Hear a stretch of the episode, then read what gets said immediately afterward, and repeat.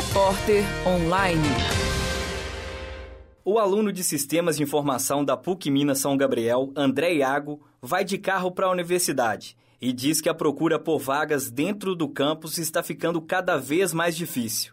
A situação, segundo ele, é mais complicada à noite. A unidade ainda não adotou o sistema de rodízio de placas, que já existe, por exemplo, no campus Coração Eucarístico da PUC. Lá, os carros têm acesso ao estacionamento em dias alternados, dependendo da placa.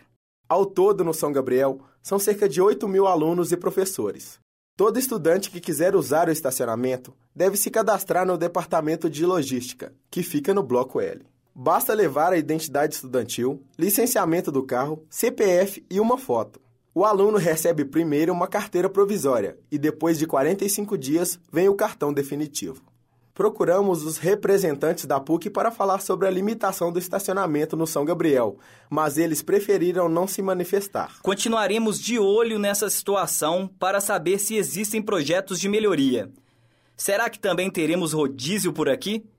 Repórter Mardélio Couto. Repórter Estênio Fonseca.